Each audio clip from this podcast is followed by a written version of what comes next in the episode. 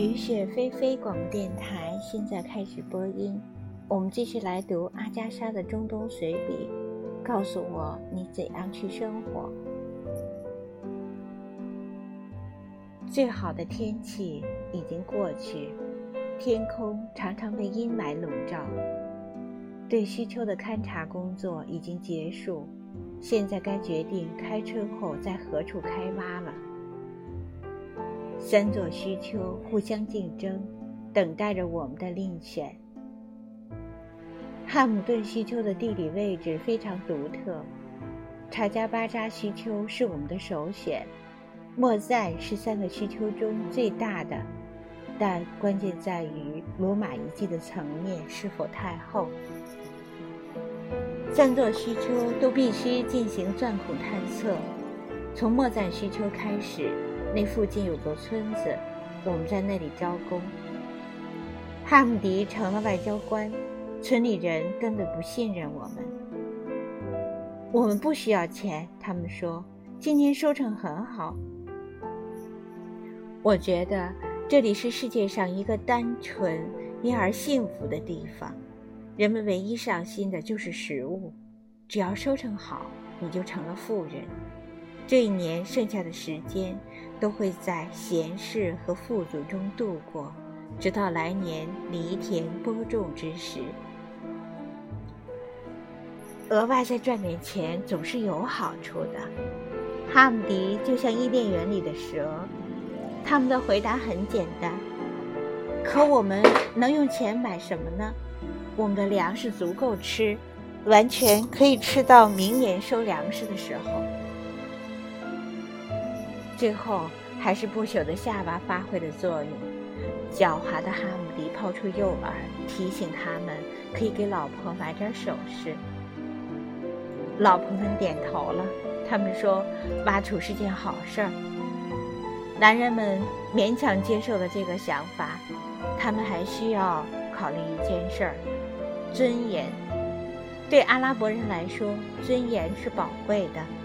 挖土是一件尊严荣耀的事儿吗？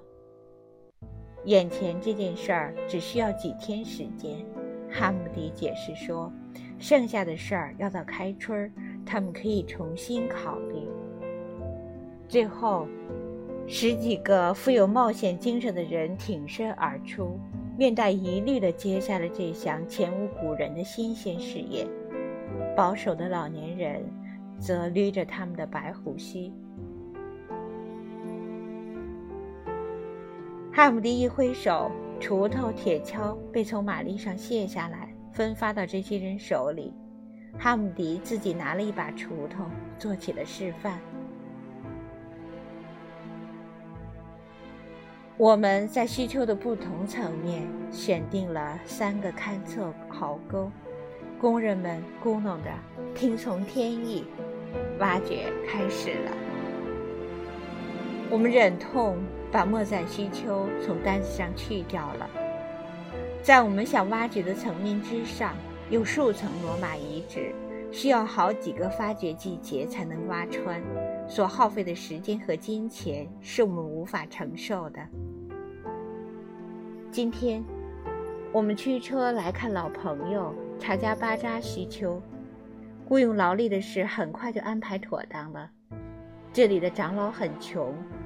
像所有的阿拉伯地主一样负债累累，他把这件事情看成了他绝好的发财机会。兄弟，我所有的一切都是你的，他慷慨大方地对马克思说，眼里闪着算计的光芒。土地不必付钱，我的地你们都可以用。等马克思走上土丘之后，长老对哈姆迪俯身鞠躬。我敢肯定，他说：“这位和卓非常富有。他是不是和那位有名的男爵一样富有，会付给我们成袋的金子呢？”这年头，哈姆迪说：“不用金子付钱了。不过，这位和卓非常慷慨。不仅如此，他很可能在这里修建一幢房子，又大又漂亮，肯定声名远播。那座发掘大厦。”会给长老您带来多大声望啊！这个地区的人都会说，外国合作选这里建楼挖土，是因为这里的长老一个去麦家朝拜过众人崇敬的圣人。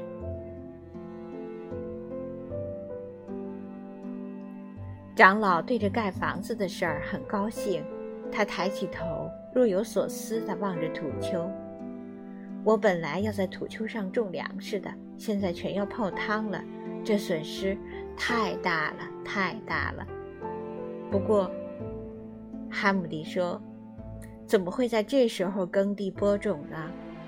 哦，有事耽搁了。长老说：“我正要开始呢。”你什么时候在那里种过庄稼呢？肯定没有。旁边这么多平原，谁会去山上犁地呢？长老仍然坚定地说。我要赔上巨大的损失，可那又算得了什么？为了让政府高兴，我乐意做出牺牲，就是倾家荡产又有什么关系？他快活地回屋了。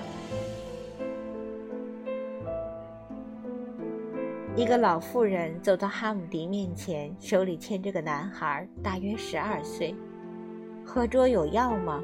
可能有吧。他能给我的儿子一点药吗？你儿子怎么？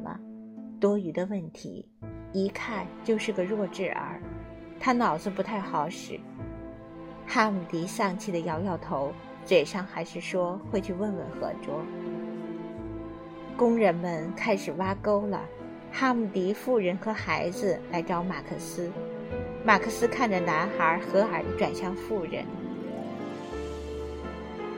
孩子这样是安拉的旨意，他说：“我无药可施。”妇人叹了口气，我猜，一滴眼泪流下了他的面颊，然后他用一种接受现实的口吻说：“那么，何卓可以给我一些毒药吗？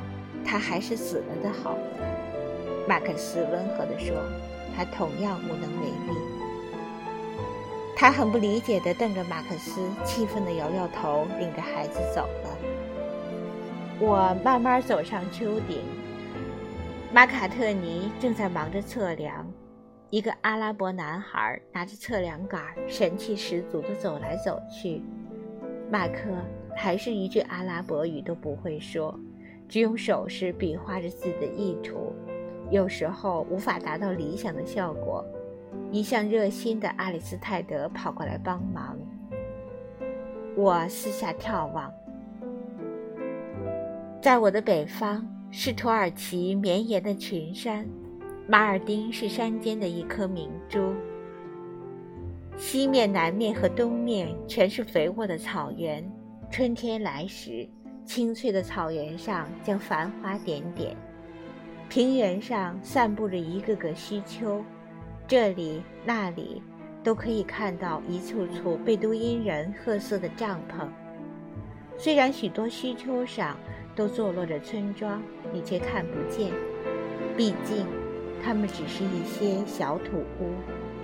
一切都显得宁静荒凉，远离人类的文明。我喜欢查加巴扎，希望我们最终能选中它，这样。我就可以在这里搭间屋住进去。如果在汉姆顿开挖，我们大概就会住在阿姆达。哦，不，我就要这一座。夜幕降临，马克思对一天的战果很满意。我们明天再来继续探测。马克思相信，这座虚丘从公元前十五世纪开始就被废弃了。除此之外，只有零星的罗马和伊斯兰墓葬，这里埋藏的精美彩陶和阿尔帕齐亚虚丘属于同一类型，属于哈拉夫早期文明。长老亲切地护送我们到车边。我所有的一切都是你们的，兄弟，他再次强调。无论我会因此变得多穷。如果我的挖掘能让您致富，马克思礼貌地说，我将不胜开心。您损失的粮食，我们会按照和法国当局谈好的价钱补偿给您。你们的人将会得到丰厚的报酬。我们会租你们的土地，建一座房子。不仅如此，季末我们还会赠送给您一件漂亮的礼物。”啊，我什么都不要！长老兴奋地说：“兄弟之间谈什么报酬？”在这种无私的氛围中，我们与他告别了。